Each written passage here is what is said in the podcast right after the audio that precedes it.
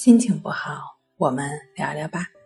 关系五分钟等于放松一整天。大家好，欢迎来到重塑心灵，我是主播心理咨询师刘星。今天要分享的作品是被烦躁不安、焦虑易怒害惨的中国人。老师，我的睡眠特别不好，晚上都快十二点了才能睡着。嗯，那你这种睡眠困扰的话，有多长时间了呢？就是从昨天晚上开始的。老师，我们家孩子又没考好，这个没考好，能具体说一下吗？考成什么样了呢？又没进前三名。班里一共多少同学呢？哦，可能是我没说清楚吧，在他们班是第一，可是没进全校前三名。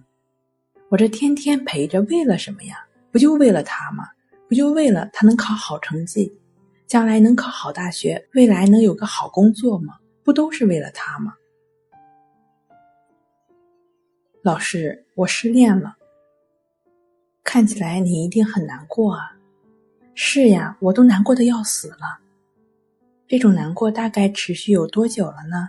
另外，你的日常生活、工作是否受到了什么影响呢？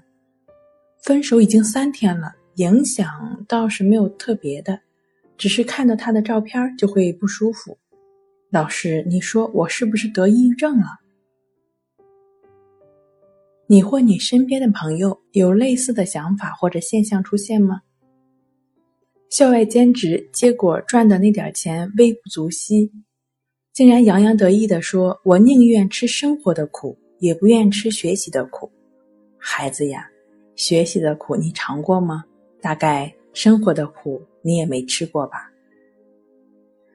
课外报班不仅孩子累得要死，还曾经听到家长调侃过：“周六日带着孩子满城跑，还是工作日更轻松啊？”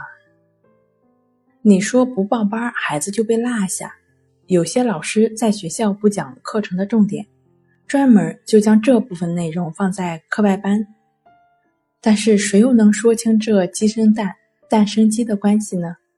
也许家长比孩子更焦虑吧。从出生到耄耋，还有不焦虑的人群吗？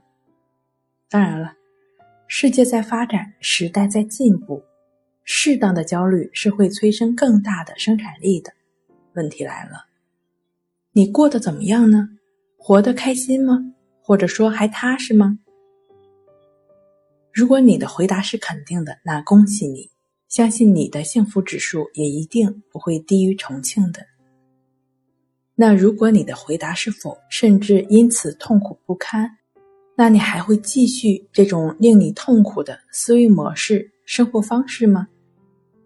你还毅然决然的为自己的下一刻制造痛苦吗？你可以释放自己的痛苦，因为你有选择。既然体会到了痛苦的存在，那你就有选择的权利。毕竟痛苦都由心造。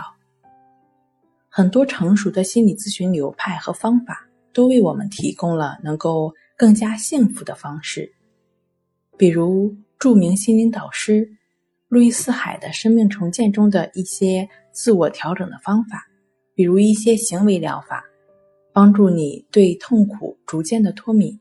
强化自身的耐受力，比如减压催眠的方法，再比如正念冥想或者更简单的专注呼吸练习的关系法。选择一种自己觉得合适的方法，给自己烦躁不安、焦虑易怒的心安个家。